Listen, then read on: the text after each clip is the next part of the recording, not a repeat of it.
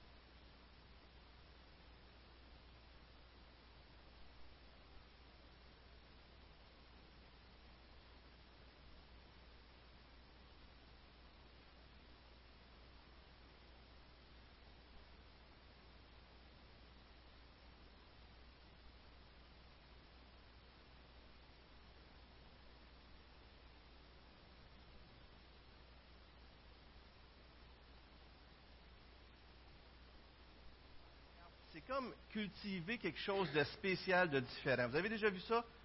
C'est comme si c'est des entreprises. En fait, c'est ça. C'est qu'il y a des entreprises qui font, c'est qu'ils vont voir les agriculteurs. Ils leur disent, est-ce qu'on pourrait louer une partie de votre champ? Alors, bien sûr, ces, ces- organisations-là veulent vendre leurs produits, veulent vendre leurs méthodes, veulent vendre leur engrais, leurs semences et toutes ces choses-là. Fait qu'est-ce qu'ils font? Ils sont très intelligents. Ils font un projet pilote. Ils, louent ils demandent à, des agriculteurs, peux-tu prendre une section de votre champ? Alors, ils louent cette section-là. Ils font pousser leurs nouvelles semences, leurs engrais, leurs méthodes, peu importe ce qu'ils veulent vendre. Et puis là, à un moment donné, ça a poussé. Et bien sûr, souvent, c'est meilleur que ce que l'agriculteur lui-même fait pousser. À la fin, qu'est-ce qu'ils font, vous en souvenez-vous? Ils font une fête. Ils font une porte ouverte. Là, ils invitent les agriculteurs du coin à venir. Puis là, ils leur montrent comment leur maïs, ou quoi que ce soit d'autre, est meilleur. C'est comme ça, hein? C'est vrai que c'est comme ça. hein? Il y en a qui me font signe que oui, là. Et puis, c'est comme ça qu'ils arrivent à, à vendre leurs produits, à démontrer qu'ils devraient l'acheter. Et bien sûr, les agriculteurs qui voient tout ça, quand ils voient que ça y a des meilleurs résultats, qu'est-ce qu'ils veulent faire? Ils veulent acheter des produits. Alors, c'est aussi simple que ça, c'est tellement bien fait. Monsieur, euh, Monsieur Keller dit que l'Église est le modèle et l'agent du royaume de Dieu. Et c'est Monsieur euh, Francis Schaeffer qui a donné cette illustration. Il dit que l'Église, c'est comme un projet pilote comme ça. C'est comme un environnement pilote. Où est-ce que on est dans un champ, notre communauté, et où est-ce que les gens qui nous entourent devraient voir que le maïs est meilleur ici. Vous ne le saviez pas, hein? On, va manger du maïs tantôt. Mais là, je vous compare à des. Non, non. Mais vous voyez l'image, elle est vraiment belle, cette image-là. Je l'aime vraiment. C'est comme si chaque église, partout où elle est implantée, est comme un projet pilote où ce que la communauté est placée dans une position pour voir la grandeur du royaume de Dieu, pour voir comment les relations dans- parmi le peuple de Dieu, parmi les croyants sont différentes, pour voir comment l'accueil est différent, pour voir comment l'amour est différent, pour voir comment la vérité, la justice, la sainteté est différente. Et ça, ça devrait amener les gens qui nous entourent à dire, Ah, je veux ça. Je veux ça. C'est pour ça que l'Église de Saint-Hyacinthe, avec cette distribution alimentaire-là, c'est tous ces projets-là qu'on a pour aider notre communauté. Stéphane me partageait comment le projet de Belleuil, ils, ont- ils appellent ça des groupes en mission. Et des groupes en mission, ils s'impliquent dans leur communauté et encore, ils continuent présentement une fois par mois à sortir pour aller aider avec euh, ce qu'on appelle J'aime mon voisin. Ils continuent d'être dans la communauté en tant que chrétiens, mais pas tout seuls. Un peu comme euh, Steve, euh, ça l'avait touché et il m'avait partagé ça, j'avais vraiment aimé ça. Il m'avait dit Lorsque tu vois un chrétien qui agit bien, c'est un bon gars. C'est ça, Steve? Tu me le rappelleras si je me trompe, là. Mais lorsque tu vois des chrétiens ensemble qui font des bonnes choses, là, c'est quoi qu'on voit, Steve? L'œuvre de Dieu. Parce que lorsque tu vois juste une personne être gentille, c'est un bon gars. Mais si tu vois un paquet de monde être gentil, il y a quelque chose de spécial qui se passe au milieu d'eux autres. Et là, tu vois plus qu'un homme, tu vois l'influence derrière. L'Église de Saint-Hyacinthe est le projet pilote du royaume des cieux ici dans la communauté de Saint-Hyacinthe et dans les alentours. Et c'est pour ça que toutes les démarches qu'on fait en tant que groupe en mission avec SEM, la distribution alimentaire, la boulangerie, les magasins, j'aime mon voisin, etc., c'est si important. Maintenant, imaginez qu'une église va pas bien. Imaginez qu'on se querelle entre nous. Imaginez que le maïs, il est tout petit, puis il est radet, il n'est pas beau. Est-ce que les gens vont vouloir acheter du maïs? Non, hein? Le peuple de Dieu doit se démarquer en vivant les valeurs du royaume, en étant différent comme Dieu veut qu'on soit. Les gens qui nous entourent devraient rentrer ici et dire Waouh, qu'est-ce qui se passe ici? Il y a quelque chose de spécial ici. Vous nous aimez, vous nous accueillez, on se sent chez nous. C'est incroyable, mais puis vous avez des valeurs tellement importantes. Je veux même que mes enfants goûtent à ça. Et, vous vous pardonnez les uns les autres. Et, vous, êtes, là avec vos employeurs, vous agissez bien. Vous payez même vos taxes au gouvernement. Incroyable. Vous faites plein de choses, toutes de la bonne façon. Puis vous êtes joyeux en plus. Oui, parce que Dieu est dans nos vies. Donc, ce qui est important, une des, choses les plus importantes dans notre communauté pour être cette représentation, ce modèle du royaume des cieux, c'est cet amour qui nous unit et cet amour qu'on dégage pour les autres. Prêcher l'Évangile demeure le point le plus important parce que c'est la bonne nouvelle et ça guérit tous les maux. Mais ça prend un contexte. Et ce contexte-là, c'est l'amour du prochain. Quelqu'un a dit, j'ai trouvé ça tellement bon, on veut accomplir le grand mandat, donc de faire des nations des disciples, en, faisant les grands commandements. Aimer Dieu de tout notre cœur et notre prochain comme nous-mêmes. Donc, on accomplit le grand mandat de quelle façon? En aimant Dieu et en aimant notre prochain comme nous-mêmes. C'est bien dit, hein? Et je trouvais ça tellement intéressant. Tim Chester dit ceci. L'évangélisation est centrale à tout ce que l'on fait, mais cela implique un contexte dans lequel on l'a fait. L'évangélisation prend sa place dans le contexte de cette vie d'amour du prochain que Dieu nous commande d'avoir.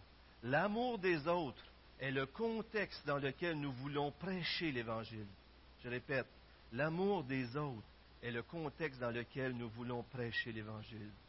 Vous savez, les chrétiens ont toujours, les chrétiens, les chrétiens évangéliques, les vrais croyants, se sont toujours démarqués par l'amour qu'ils ont pour le prochain. Et je vous ramène une citation euh, que Julien l'apostat, un, incroyant, c'est le dernier empereur romain, euh, a écrit à un de ses amis et il s'inquiétait du sort euh, des dieux grecs, de leur religion, parce que le christianisme avait toujours plus de croissance. Et puis là, il disait, comment, regardez ce qu'ils font, pourquoi que le christianisme a tant de croissance? Je vous l'ai déjà donné dans le passé, mais je vous le ramène parce que la citation est tellement bonne. Regardez bien ça. C'est un, non-croyant, pas un, chrétien qui écrit ça et qui s'inquiète euh, que Zeus et tous ces dieux-là grecs sont en train de, devenir moins. Ils disparaissent parce que les gens se joignent au christianisme. La religion des Grecs ne prospère pas encore comme je le souhaiterais à cause de ceux qui la professent. Pourquoi pensons-nous alors que cela est suffisant? Et ne voyons-nous pas comment la gentillesse des chrétiens envers les étrangers leur soin pour l'enterrement de leur mort et la sobriété de leur style de vie a tant contribué à l'avancement de leur cause. Ces Galiléens impies, bien sûr c'est les chrétiens qui parlent, non seulement nourrissent les leurs, mais aussi les nôtres, les accueillant dans leur agapé, ce qui est des repas fraternels, ils les attirent comme les enfants sont attirés par les gâteaux. Alors que les prêtres païens négligent les pauvres, les Galiléens qu'on déteste se consacrent aux œuvres de charité et par une démonstration de fausse compassion ont établi et rendu efficace leur erreur pernicieuse. Vous comprenez que c'est un, païen qui écrit ça. Cette pratique est courante chez eux et provoque le mépris de nos dieux. C'est fort, hein, comme citation? Cet amour-là est tellement fondamental Et vous savez, ce matin, je prêche ça, ça fait on fait une série là-dessus. Il me reste juste aujourd'hui, puis un autre dimanche matin. Et mercredi soir, je vais sûrement toucher à ça aussi. Mais je sais qu'à Saint-Hyacinthe, on vit ça aussi. Et c'est pourquoi j'aimerais vous encourager ce matin. J'aimerais vous dire, écoutez ce message-là en vous disant, gloire à Dieu. On vit ça. On a sûrement du chemin encore à faire, mais on le fait. Et Dieu bénit ça. Vous savez que cette année, la majorité des gens qui vont se faire baptiser par la grâce de Dieu, c'est des gens qui viennent de nos ministères envers les démunis. Est-ce que vous saviez ça? C'est des gens qui goûtent à notre amour. C'est des gens qui sont là, qui nous voient et qui disent, je veux vivre ça, je veux goûter à cette bonne nouvelle-là. Alors, mais c'est quoi ça, cet amour du prochain? Comment est-ce qu'on pourrait décrire, comment la Bible décrit l'amour du prochain? Comment Jésus, lui, décrit l'amour du prochain? Et quelle parabole décrit mieux l'amour du prochain que la parabole du bon samaritain? Joanne, tu l'as dit timidement, mais c'était ça. On l'a déjà entendu, la parabole du bon samaritain, mais on va la revoir ce matin encore une fois. Je vous invite à tourner avec moi dans Luc 10, verset 25. S'il y en a qui n'ont pas une copie des Écritures, on en donne gratuitement ici et ça nous ferait plaisir de vous en donner. Est-ce que tout le monde en a? Est-ce que quelqu'un en voudrait? Levez la main, il n'y a pas aucune gêne, ça nous ferait plaisir. Il y en a deux ici, une, dame en arrière. Est-ce que quelqu'un pourrait aller chercher euh, euh, juste derrière la table sur le côté? Euh, non, non, restez assis, madame, ça va nous faire plaisir d'aller chercher ça pour vous. Ça va, ça va nous faire plaisir d'aller chercher ça pour vous. Merci. Ils sont partis la chercher. On a des Nouveaux Testaments, ça nous fait plaisir, c'est gratuit, on aime en donner. Ah, les messieurs s'en viennent avec ça. Vous en avez deux, les gars, amenez-en deux. Il y a une dame ici, au centre, puis à l'arrière, ici. Est-ce qu'il y en a d'autres qui voulaient un Nouveau Testament? C'est gratuit. Si vous en voulez, ça nous fait plaisir. Dans ce Nouveau Testament-là, c'est à la page 92. C'est juste le Nouveau Testament. Lisons ensemble cette parole de Dieu.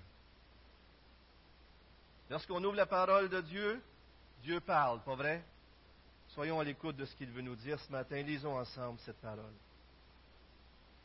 Page 92, verset 25, dans le bas de la page à droite, on peut lire la parabole du bon samaritain pour ceux qui ont les Nouveaux Testaments comme ça. Un professeur de la loi se leva et dit à Jésus pour, pour le mettre à l'épreuve, Maître, que dois-je faire pour hériter de la vie éternelle? Jésus lui dit, Qu'est-il écrit dans la loi? Qui lis-tu? Il répondit, Tu aimeras le Seigneur ton Dieu de tout ton cœur, de toute ton âme, de toute ta force et de toute ta pensée, et ton prochain comme toi-même. Tu as bien répondu, lui dit Jésus, fais cela, et tu vivras. Mais lui, voulant se justifier, dit à Jésus, Mais c'est qui mon prochain? Qui est mon prochain? Jésus reprit la parole et dit, Un homme descendait de Jérusalem à Jéricho. Il tomba entre les mains de brigands qui le dépouillèrent, le rouèrent de coups et s'en allèrent en le laissant à moitié mort. Un prêtre qui, par hasard, descendait par le même chemin, vit cet homme et passa à distance. De même aussi, un lévite arrivait à cet endroit, il le vit et passa à distance. Mais un samaritain qui voyageait, voyageait arriva près de lui et fut rempli de compassion lorsqu'il le vit. Il s'approcha et banda ses plaies en y versant de l'huile et du vin. Puis il le mit sur sa propre monture, le conduisit dans une auberge et prit soin de lui. Le lendemain, à son départ, il sortit deux pièces d'argent, les donna à l'aubergiste et dit Prends soin de lui, et ce, que tu dépenseras en plus, je te le rendrai à mon retour. Lequel de ces trois te semble avoir été le prochain de celui qui était tombé au milieu des brigands? C'est celui qui agit avec bonté envers lui, répondit le professeur de la loi. Jésus lui dit donc, va agir de la même manière, toi aussi. Parole de Dieu, frère et sœurs. Prions, si vous ah, juste avant, je vais vous montrer aujourd'hui les trois points qu'on va voir. On va voir aujourd'hui c'est quoi que ça veut dire aimer son prochain? Et les trois points, c'est un peu écrit petit, mais aimer son prochain, c'est d'accomplir toute la loi en fin de compte. Aimer son prochain, c'est porter le fardeau des autres. Aimer son prochain, c'est impossible sans Jésus-Christ. Prions ensemble, si vous voulez bien. Seigneur, on veut te remercier de pouvoir encore une fois ce matin, ensemble, en Église, s'arrêter pour t'écouter, Seigneur, on a tellement besoin de toi. J'ai tellement besoin de toi, Seigneur. Ce matin, je pourrais parler, Seigneur, et ça pourrait tomber dans le vide. Mais Seigneur, c'est toi qu'on veut entendre ce matin. On veut que ce soit plus que la parole d'un homme.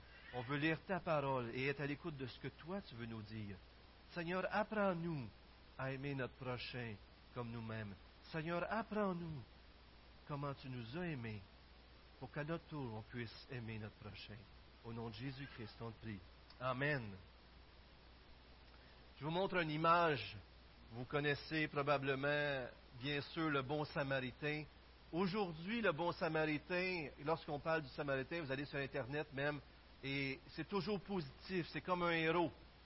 Et, même, euh, c'est celui, c'est la personne aidante. Mais on va le voir aujourd'hui, avant que Jésus parle de cette parabole euh, et qu'on on soit influencé par le christianisme, les Samaritains étaient vus bien différemment. Mais d'abord, regardons la première partie du passage, les versets 25 à 29, ensemble, pour découvrir que aimer son prochain, c'est accomplir toute la loi.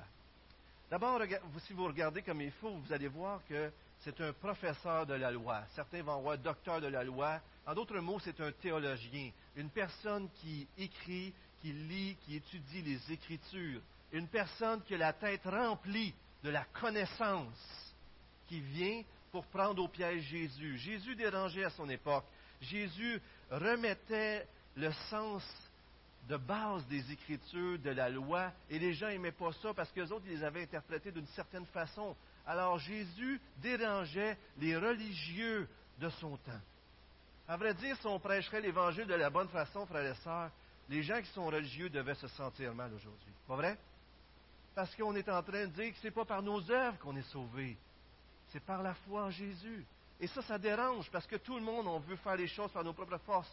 Et Jésus remettant en question la loi, il l'approfondissait. Et ça, les, théologiens, les religieux de son époque n'aimaient pas ça. Mais Jésus veut les ramener en connexion avec Dieu. Et lui, cet, homme-là, vient poser une question à Jésus pour voir s'il était encore pour remettre en question la loi ou même pour l'accuser. Mais regardez les deux questions qu'il pose. Comment avoir la vie éternelle? Est-ce que ce n'est pas important, ça? Au verset 28, après la réponse de cet homme-là, de ce professeur, il dit, va et fais cela et tu vivras. Et le dernier verset, le verset 37, il répète un peu, un peu la, même phrase. Il dit, fais cela.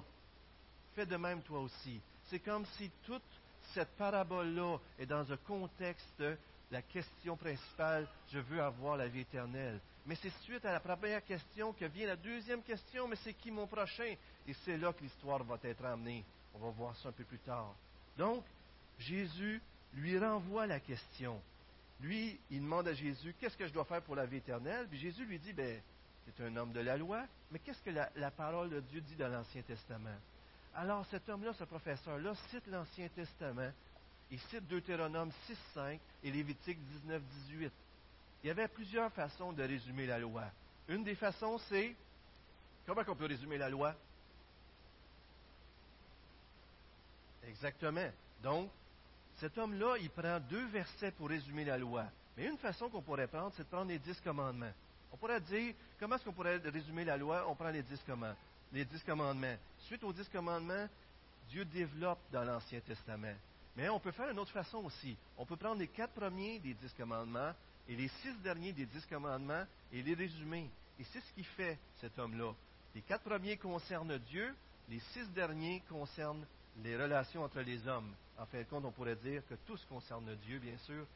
Mais cet homme-là dit, tu aimeras le Seigneur ton Dieu de tout ton cœur, de toute ta force, etc. En d'autres mots, tout ton être entier doit être impliqué dans ton amour pour Dieu et tu dois aimer ton prochain.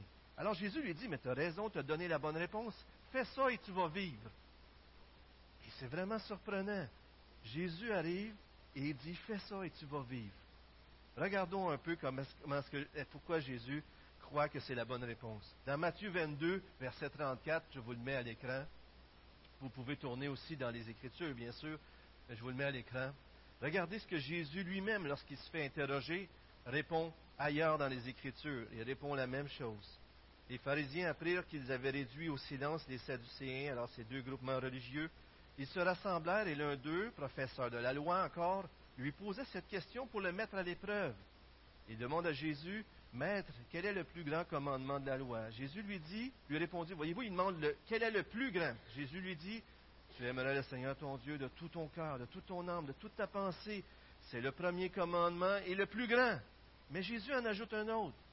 Et voici le deuxième qui lui est, le deuxième lui est semblable. Le premier et le deuxième sont liés. Tu aimeras ton prochain comme toi-même. Regardez ce que Jésus dit au verset 40. De ces deux commandements dépendent toute la loi et les prophètes. Vous voulez savoir qu'est-ce que vous avez à faire en tant qu'enfant de Dieu? Faites, aimez votre Dieu de tout votre cœur et aimez votre prochain comme toi-même. Vous avez le résumé ici. Vous savez, est-ce qu'il y en a qui se souviennent de la règle d'or dans les Écritures, Matthieu 7, 12? 7, 13? Alors, il y en a qui se souviennent? Tout ce que vous voulez que les autres fassent pour vous, faites-le de même pour eux, car c'est la loi et les prophètes. Portez les fardeaux des autres, faire les choses que vous, voudrez que vous les choses fassent pour vous, faites-le de même pour eux. C'est ce que le Samaritain va faire pour cet homme épuisé, magané, brisé. Hébreu 6, 10, un autre passage, deux autres passages que je vous montre, qui montrent comment les deux sont liés, comment c'est important. En effet, Dieu n'est pas injuste pour oublier votre œuvre. Il parle à des chrétiens et le travail de votre amour. Vous avez démontré votre amour pour son nom par le service que vous avez rendu et que vous rendez encore au sein. Vous avez montré votre amour pour son nom, vous avez montré votre amour pour Dieu en prenant soin de son peuple. Regardez Galate, Paul résume encore ici la loi, frères et sœurs, soyez par amour serviteurs les uns des autres. En effet, toute la loi est accomplie dans cette seule parole, tu aimeras ton prochain comme toi-même. Voyez-vous, Jésus dit à cet homme-là, vas-y, fais-le. Il diminue pas la loi. Il fait juste lui montrer, d'ailleurs, dans le Nouveau Testament, on ne voit jamais que la loi et les standards de la loi sont diminués. Au contraire, cette loi-là nous sert, elle est utile. M. Ken Hodge, qui a écrit euh, euh, Homme de Dieu, exerce-toi la piété, et femme de Dieu de même aussi, dit que si vous voulez évaluer la réalité et la profondeur de la relation d'une personne avec Dieu, vérifier la qualité de ses relations avec les autres, et en particulier, bien sûr, on pourrait dire ici avec les démunis. Aimer notre prochain est si important dans les Écritures que Jacques et Jean disent que si on n'aime pas pratiquement notre prochain, on devrait se poser des questions sur l'authenticité de notre foi. C'est quand même sérieux. 1 Jean 3, 16 à 18, Jacques 2, 14 à 17. Mais dans tout mon message aujourd'hui, je vais vous montrer trois surprises trois revers surprenants que Jésus fait.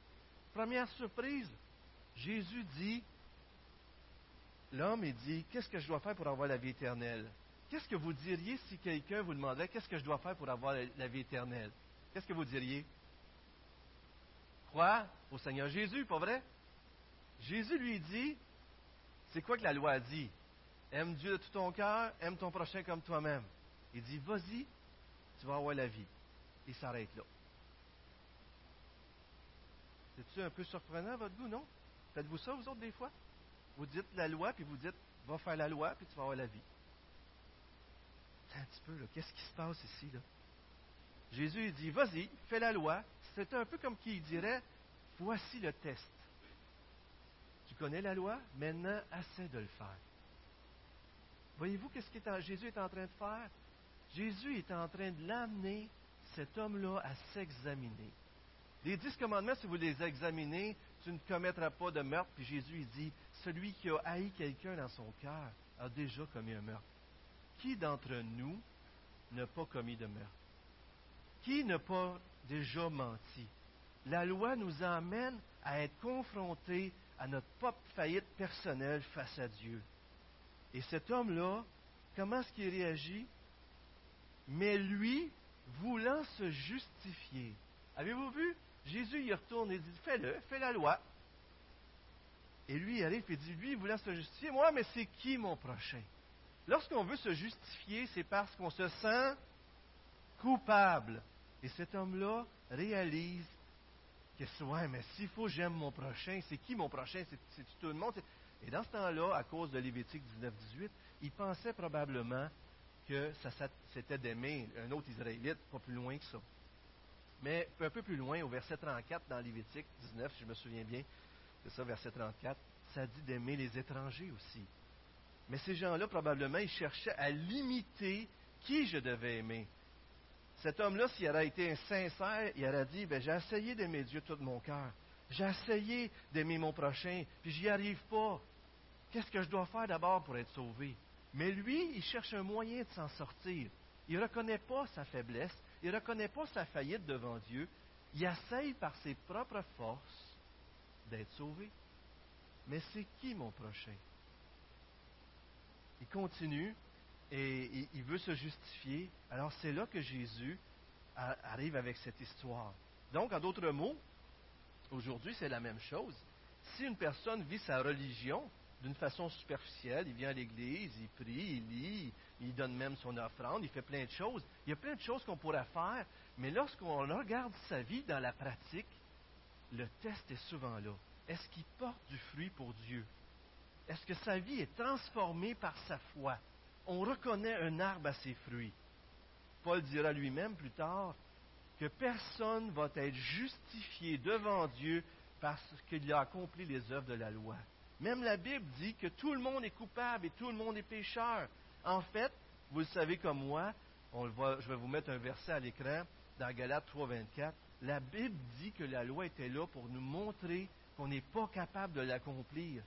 Oui, ça nous montre la sainteté de Dieu. Oui, c'est l'expression de son caractère.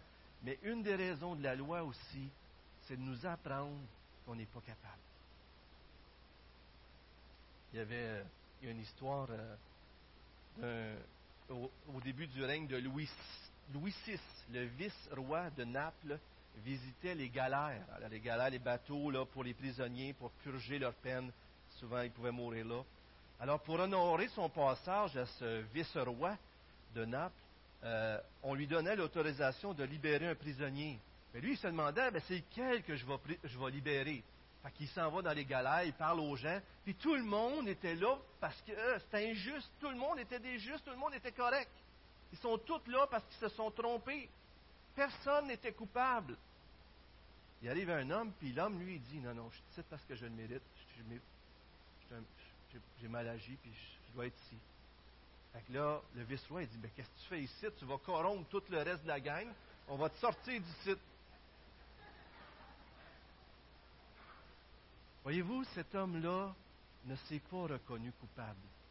Et à cause de ça, il n'a pas été pardonné par Dieu.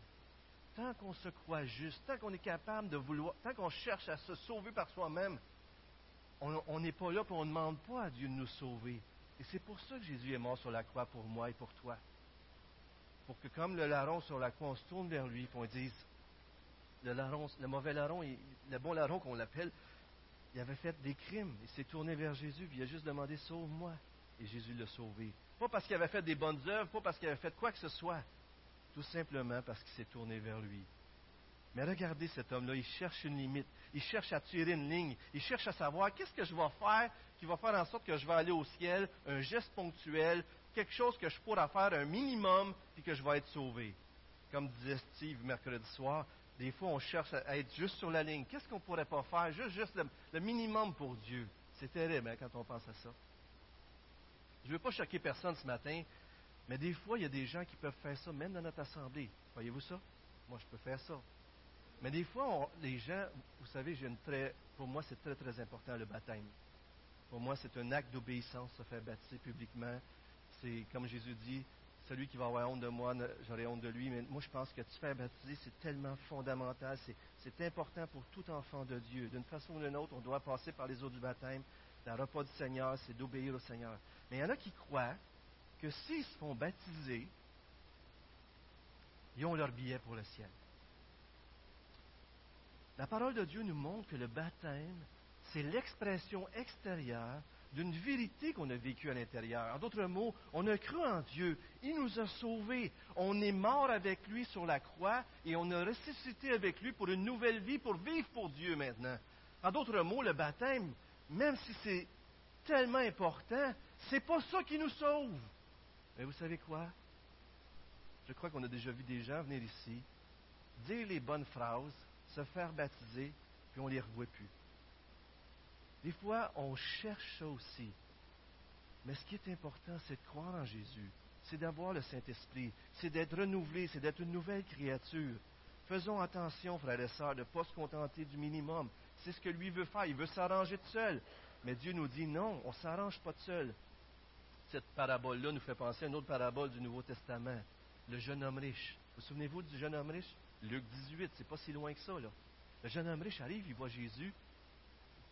Il dit, qu'est-ce que je dois faire pour arriver au royaume des cieux? Et Jésus, il dit quoi? Crois en moi, tu vas être sauvé. C'est ça qu'il dit? Pas tout à fait, hein? Il dit, qu'est-ce que c'est écrit? C'est quoi les commandements? Alors Jésus, nomme les commandements 5 à 9. Il nomme pas les quatre premiers, il nomme pas le dernier. Il y a une raison pour ça, c'est très intéressant. Puis le jeune homme riche, il dit, mais j'ai fait ça depuis ma jeunesse. Mais Jésus, il dit, il te manque juste une chose. Vends tout ce que tu possèdes et donne-le aux pauvres. Puis viens et suis-moi. Encore une fois, Jésus ne cherche pas à gagner l'argument avec l'autre personne, il cherche à toucher son cœur. Et Jésus avait saisi que ce jeune homme riche-là, ce qui faisait obstacle à être sauvé, c'est qu'il mettait sa confiance dans ses richesses et pas en Jésus. En quoi mettez-vous votre confiance? Cet homme de la loi-là mettait sa confiance dans la loi, dans son obéissance personnelle, et pas dans l'obéissance de Jésus jusqu'à la croix. Et vous savez ce qui est intéressant? C'est que ça finit en disant, Jésus il dit, euh, mais Jésus il dit la fameuse phrase qui dit, il est plus difficile à un riche de passer par le trou d'une aiguille que, euh, euh, ouais, c'est bon, vous suivez, hein? Il est plus difficile à un chameau de passer par le trou d'une aiguille qu'un riche d'entrer dans le royaume des cieux. Puis, mais là, les disciples sont là, mais voyons donc. Parce que dans ce temps-là, certains pensaient que s'ils sont riches parce qu'ils sont bénis de Dieu, on, sait bien que ce n'est pas toujours le cas. Même les pauvres, des fois, sont les bénis de Dieu. Ils sont souvent les bénis de Dieu aussi. Et puis, là, Jésus dit, ce qui est impossible aux hommes est possible à Dieu. Vous ne pouvez pas vous sauver, je ne peux pas me sauver. Je ne peux pas marcher dans la volonté de Dieu toute seule. Et vous non plus, frère et sœurs. On a besoin de revenir à Jésus continuellement. Et dans les deux cas, dans les deux paraboles, dans les deux situations, je veux dire, il dit de donner ses richesses aux pauvres, puis ici, il aide un, démuni. C'est quand même intéressant. Je fais juste une parenthèse pour dire que Jésus nous apprend une grande leçon ici. Souvent, nous, quand on parle de Dieu à d'autres, on lui, on lui amène tout de suite le message. Le message, si tu crois en Jésus, tu vas être sauvé. Puis des fois, il y a des gens qui s'obstinent. Des fois, il y en a qui ont la tête tellement remplie qu'ils vont nous obstiner, pas vrai? Puis on s'obstine avec eux, on s'obstine avec eux. Mais Jésus, il aurait-tu pu lui clouer le bec ici? Il aurait pu y clouer le bec, là. Solide, là. Pas de problème. Mais c'est tout ça que Jésus voulait faire. Est-ce qu'il voulait gagner l'argument ou est-ce qu'il voulait toucher son cœur? Il voulait toucher son cœur. Et il a amené une histoire pour lui faire comprendre qui n'était pas capable de répondre aux standards de Dieu. Et vous savez ce que ce professeur de la loi avait besoin? Il n'avait pas besoin d'un enseignement. Il avait besoin d'être humilié. Frères et sœurs, on a souvent besoin d'apprendre l'humilité. Pas vrai? Des fois, on sait tout ce qu'on a à faire. Ce qu'on a besoin d'apprendre, c'est l'humilité. Et cet homme-là avait besoin d'humilité. Et là, Jésus arrive Prenons garde, frères et sœurs, lorsqu'on parle de Dieu à des autres, peut-être des fois de prendre le temps de se laisser diriger dans la prière et par le Saint-Esprit. Peut-être que Dieu veut juste qu'on lui dise Fais la loi, fais les dix commandements. Quand tu vas faire les dix commandements parfaitement, reviens voir. La personne va repartir, elle va essayer. Qu'est-ce qui va arriver si elle essaye? Qu'est-ce qui va arriver si on essaie de faire les dix commandements par nos propres forces? On va échouer. Puis si on échoue, qu'est-ce qu'on va faire? On va revenir piteux, pitoune, puis, puis, vous comprenez ce que je veux dire, en tout cas? On va revenir tout piteux, puis on va dire, j'ai essayé, je n'ai pas été capable. Qu'est-ce qu'il faut que je fasse? Mais c'est ça, c'est ça que tu as besoin de comprendre en premier. La bonne nouvelle devient une bonne nouvelle quand tu as compris d'abord la mauvaise nouvelle que tu n'es pas capable d'être sauvé, que tu es sous jugement de Dieu. Si tu comprends que tu es sous jugement de Dieu, la bonne nouvelle, ça va être comme un festin. Je le veux. Je la veux parce que je suis perdu je ne suis pas capable de m'en sortir. Mais si vous arrivez et vous dites aux gens, crois en Jésus et tu vas être sauvé, ah, moi, j'y crois. correct. Ça marche-tu? Deuxième point. Donc, aimer son prochain comme soi-même, c'est accomplir la, loi. Les versets 30 à 32, Jésus commande cette histoire pour toucher son cœur. Aimer son prochain, c'est porter les fardeaux des autres. Alors Jésus reprit, et la parole, il dit, un homme descendait à Jéricho. Avez-vous remarqué? Il dit pas qui? La question de cet homme, il dit, qui est mon prochain? Et cet homme-là va, vivre toutes sortes de choses, mais il ne dit pas un juif, un ci, un ça, peu importe. Il dit, un homme descend de Jérusalem à Jéricho, il tombe entre les mains des brigands, qui le dépouille, probablement d'une certaine façon dévêtu. Il n'y a aucun moyen d'identifier si c'est un juif, un samaritain, un païen ou quoi que ce soit.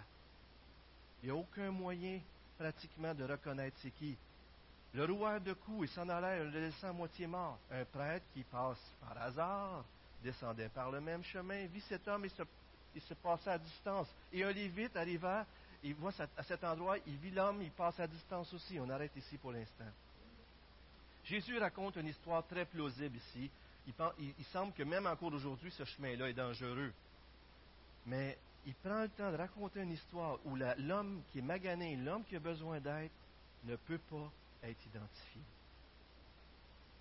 Et on peut comprendre la réaction des prêtres et des lévites. Vous savez probablement pourquoi. Pourquoi les prêtres et les lévites se sont détournés?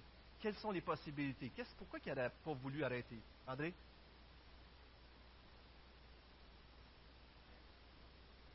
Il touche un mort, mettons.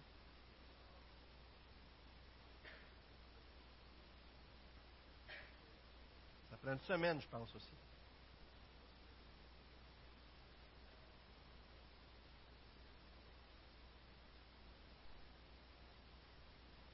Donc, mais il va être impur. S'il touche puis il est mort, il va être impur.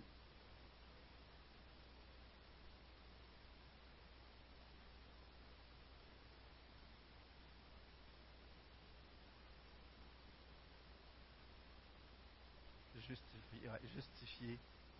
Avez-vous compris? Il se justifie par la loi. D'autres possibilités, c'est que le prêtre il dit Ah, il y a un lévite qui s'en vient en arrière. Faut-tu être croche pour penser de même, hein? Nous autres, on ne pensera jamais comme ça. Une autre possibilité, c'est que, étant donné que c'est un chemin dangereux, c'est-tu un guet-apens? Peut-être que les bandits, ils ont mis un gars blessé, ils vont me sauter dessus, etc. On pourrait trouver toutes sortes d'excuses. Mais quelles sont nos excuses à nous autres? Ah! À moi, aider les démunis, c'est pas mon don. Moi, je trouve qu'ils sentent pas bon. Ah, c'est le gouvernement qui va s'occuper de ça? Ah, ils vont s'occuper de ça, je vais laisser ça aux autres, etc. Pas vrai qu'on a des excuses, nous autres aussi?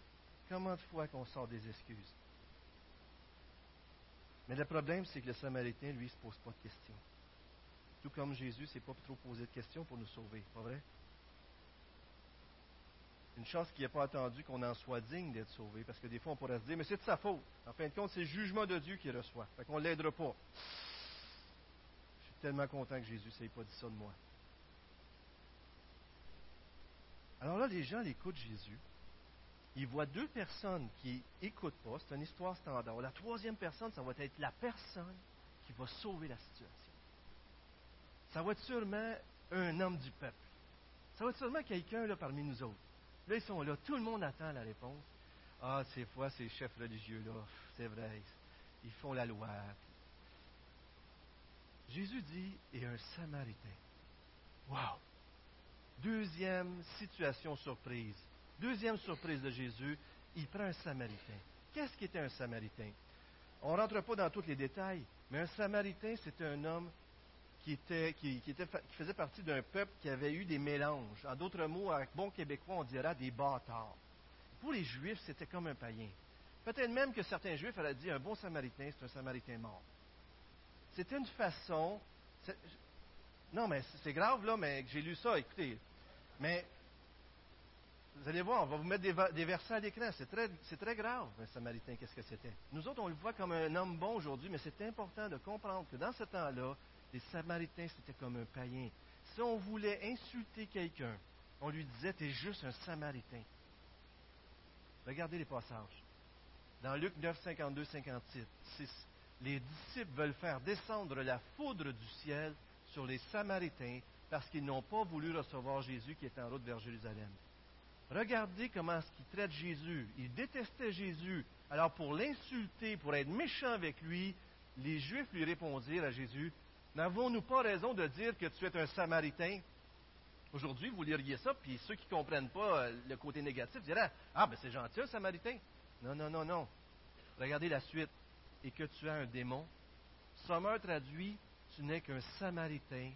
Tu as un démon en toi. Être un Samaritain, c'était vraiment négatif. Jésus prend un Samaritain.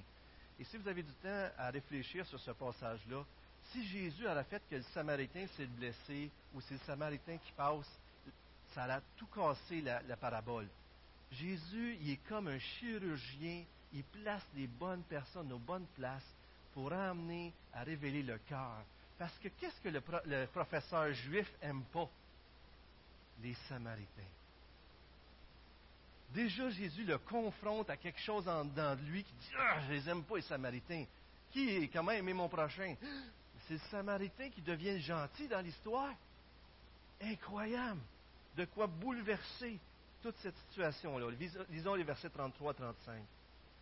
Mais un Samaritain qui voyageait arriva près de lui et fut rempli de compassion lorsqu'il le vit. Il s'approcha et banda ses plaies en y versant de l'huile et du vin. Le, euh, le, vin servait de désinfectant et l'huile adoucissait les blessures. Puis il le mit sur sa propre monture, le conduisit dans une auberge et prit soin de lui. Le lendemain, à son départ, il sortit deux pièces d'argent, les donna à l'aubergiste et dit Prends soin de lui, et ce que tu dépenseras en plus, je te le rendrai à mon retour. Vous savez, c'est tellement beau tout ce qui est fait. On pourrait prendre le temps d'étudier ça, et, euh, et ce serait vraiment touchant de voir comment cet homme-là aime vraiment son prochain comme soi-même. Remarquez tout ce qu'il a fait pour lui. Il le prend à sa charge du début jusqu'à la fin, jusqu'à temps qu'il soit sûr que cet homme-là est rétabli et remis en fonction. Il le soigne, il devient son ami, il devient son protecteur, son bienfaiteur. Il prend tout soin de lui. C'est tellement beau, tellement extraordinaire de voir ça. Et, comment est-ce qu'il l'aime? Comment est-ce qu'il. Mais Jésus semble prendre pour acquis ici que celui qui l'écoute et ceux qui l'écoutent sont des racistes sont, en tout cas, voient des gens différents d'eux. Vous savez comment savoir si on est raciste? À chaque fois que vous vous dites que vous vous pensez supérieur à une personne d'un autre rang social, d'une autre ethnie, d'une autre langue, d'un autre je sais pas quoi, ou à chaque fois, si vous aimez mieux à la, négative, à chaque fois que vous voyez ces gens-là moins bons que vous, vous êtes en train d'exercer une propre justice, vous êtes en train de vous voir plus élevé. Et la grâce de Dieu nous libère parce que quand Dieu nous sauve, il nous libère de, euh, de ce racisme-là, de cette propre justice-là, parce qu'on est aussi misérable que tous les autres, pas vrai? Et regardez aussi le, truc. lorsqu'on écoute une histoire, on écoute un film ou quoi que ce soit, on veut toujours s'identifier au héros, pas vrai? Alors là, le prêtre passe, puis les autres, ils ont toute une bonne réputation. C'est, d'habitude, ce qu'ils font, c'est la bonne chose. Le prêtre et les vides passent, ils ne sont pas les bons. Alors la personne qui va passer, ça va être sûrement le héros, c'est à lui, je veux m'identifier. Mais là, celui qui vient, c'est le Samaritain. Qui veut s'identifier à un Samaritain? Pas grand, pas grand monde. Qui veut être soigné par un Samaritain? C'est intéressant de voir qu'ailleurs, ils ont traité de Jésus de Samaritain. Qui voulait être sauvé par Jésus? Pas grand monde, pas vrai? Et c'est comme si, d'une certaine façon, ils sont poussés aussi bien le professeur que les gens qui écoutent, à s'identifier à qui qui reste. Qui qui reste? S'il n'y a pas le prêtre, si ce n'est pas Lévite, puis je ne veux pas m'identifier avec le Samaritain, qui qui reste dans l'histoire? Le blessé. Moi je, moi, je trouve ça vraiment intéressant de voir que dans cette histoire-là, tu peux être amené, ces gens-là pouvaient être amenés à vouloir s'identifier à celui qui a besoin d'aide. Vous savez, si on s'applique à vouloir aimer notre prochain, on va venir vite à la conclusion qu'on ne sera pas capable, pas vrai? Et c'est là qu'on se tourne vers Dieu. C'est là qu'on crie à Dieu et qu'on lui demande pardon pour notre cœur méchant, pour notre cœur dur. Et c'est là qu'il nous pardonne, nous le misérable. Et c'est là qu'on goûte à sa grâce, à son amour. Et c'est là souvent qu'il nous remplit de l'esprit et qu'on peut aimer les autres. Tant qu'on ne sera pas brisé par notre manque de compassion, tant qu'on ne sera pas brisé par la laideur de notre cœur, on ne sera pas humilié pour aller vers Dieu, notre bon samaritain Jésus-Christ, pour que lui prenne soin de nous. Et tant que lui ne prendra pas soin de nous, on n'apprendra pas à prendre soin des autres de la bonne façon. En d'autres mots, frères et sœurs, la première chose pour être un bon samaritain, si on veut devenir un bon samaritain aimer notre prochain comme nous-mêmes, c'est d'apprendre qu'on est celui qui est blessé dans le fossé en premier. Deviens celui qui est aimé dans le fossé en premier, celui qui est aimé par Jésus. Et après ça, tu vas apprendre à aimer ton prochain de la bonne façon. Et c'est tellement beau comment est-ce qu'il aime.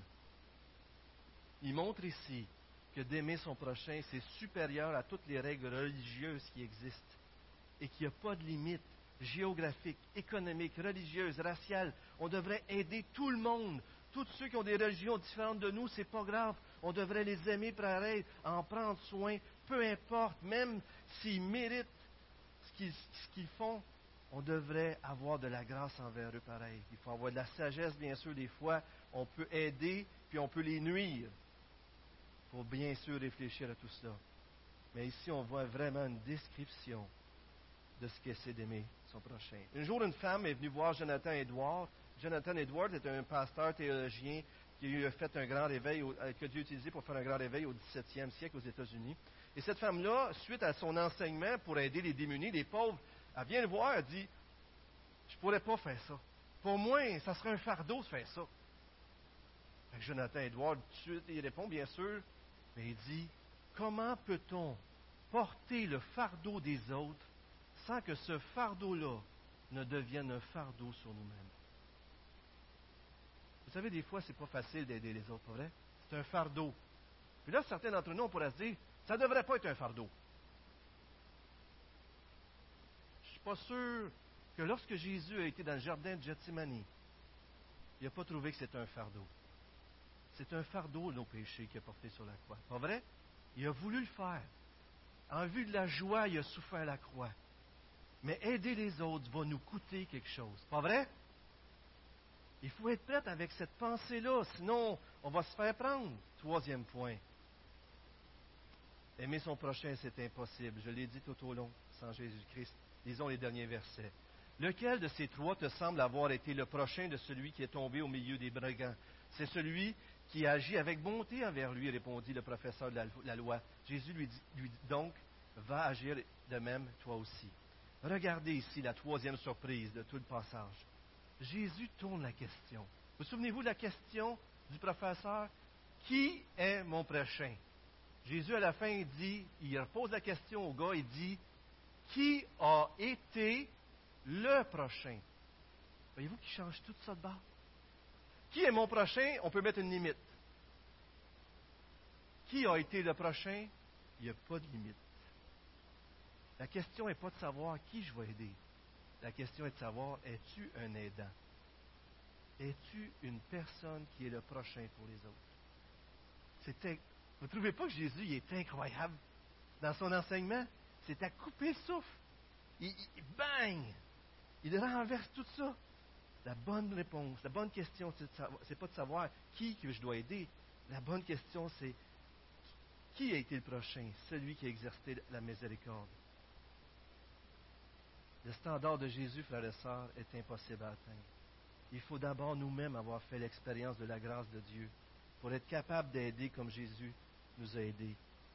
Et c'est comme avec le jeune, homme riche, cette, parabole nous amène à nous réexaminer. On pourrait passer tout ce, ce message-là sans parler de la compassion. Parce que des fois, on parle tellement fort du Samaritain qu'on oublie qu'est-ce qui a démarqué le Samaritain. Et qu'est-ce qui a démarqué le Samaritain dans les, trois personnages? Qu'est-ce que vous lisez, verset 33? Qu'est-ce qu'il a fait? Il y a eu compassion. Ce mot compassion-là semble dans les évangiles synoptiques juste être attribué à Dieu. Quand c'est cité ailleurs, c'est attribué à Dieu. Et dans les autres passages, dans neuf passages, à Jésus. À Dieu ou à Jésus. Et Dieu, et Jésus prend un verset qui est attribué, il est attribué toujours à Dieu pour mettre dans le Samaritain. Quand même intéressant, hein? C'est comme si Dieu nous montrait que le bon Samaritain, dans un sens large, dans les compréhensions de toute la Bible, c'est Jésus. François Quiévreux a dit que du deuxième siècle au douzième siècle, le bon samaritain a reçu une interprétation qui n'a jamais varié.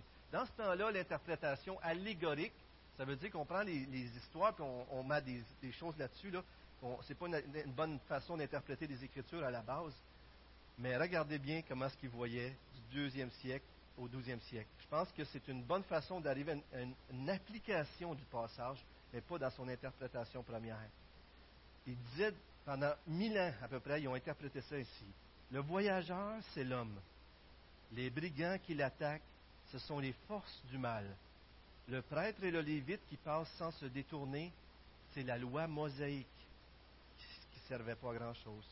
Le bon samaritain, c'est le Christ. L'hôtellerie, c'est l'Église. Ainsi, la parabole du bon samaritain n'est autre que l'histoire de l'humanité depuis la chute jusqu'à la rédemption. Encore une fois, je le répète, ce n'est pas la bonne façon d'interpréter les Écritures, mais je trouve que c'est une belle façon de comprendre, de faire une application de ce passage-là. Calvin était très sévère envers cette interprétation-là. Mais dans une compréhension globale des Écritures, où on sait que Jésus, c'est le Sauveur, on peut comprendre, on peut voir que derrière le bon Samaritain se cache notre Sauveur. Le visage de la personne dans le besoin, frères et sœurs, devrait toujours nous rappeler notre propre besoin. À chaque fois que je vois une personne dans la misère, je devrais voir ma propre misère. C'était moi qui étais dans le fossé, c'était moi qui étais mort et sans espoir, et c'est moi que le Seigneur est venu sauver. Et vous savez quoi? Pour que Jésus nous sauve, la seule façon de devenir notre prochain fut d'être détesté et rejeté comme un Samaritain, de se faire pauvre de riche qu'il était et d'aller jusqu'à la croix, payer à ma place pour que je sois guéri et pardonné. Peut-être certains, je termine avec ça, ont déjà entendu cette illustration de toutes les religions. J'ai trouvé ça vraiment intéressant quand j'ai entendu ça. Ça dit que la vie est comme une rivière mouvementée qui nous entraîne et nous expose à toutes sortes de dangers désespérants. Ça, c'est la vie, une façon de décrire la vie. Et les religions, les différentes religions du monde sont sur le bord de la rivière et nous donnent des conseils tout au, tout au long de cette rivière mouvementée dans laquelle on est. Krishna dit que les rapides sont des illusions. Bouddha dit de se laisser aller avec les flots. L'islam et d'autres religions sûrement dit de nager plus fort. Mais Jésus, lui, est venu dans la rivière avec nous et a donné sa vie pour nous en sortir. Pour nous sortir de cette rivière de jugement qui était sur nous à cause du péché et du jugement. Seigneur, merci pour ta parole. Merci pour cette parabole de ce matin. Seigneur, merci pour tout ce qui se fait déjà à l'Église ici, Seigneur. Merci parce qu'à travers tout cela, on peut aimer notre prochain. Et à travers cet amour du prochain-là, ce contexte-là, on a la joie d'annoncer la bonne nouvelle du salut. Seigneur, lorsqu'on ne sera pas à la hauteur, lorsqu'on va voir nos limites en aimant notre prochain, apprends-nous à venir à toi et à te demander pardon. Et fais de cette Église, Seigneur, une Église remplie de toi, une Église qui sont tes mains, tes jambes, tes bouches, tes oreilles, tes yeux, qui sont l'expression du Samaritain par excellence pour aider notre prochain dans cette communauté. Fais de cette Église, Seigneur, un projet pilote, que les gens voient le royaume des cieux à travers nous, qu'ils soient attirés à toi et qu'ils disent, c'est ça que je veux moi aussi. Je veux connaître Jésus parce que j'ai vu le royaume au milieu de vous. Seigneur, pour tout cela, on a besoin de toi. Viens à notre secours. Au nom de Jésus, on te prie. Amen.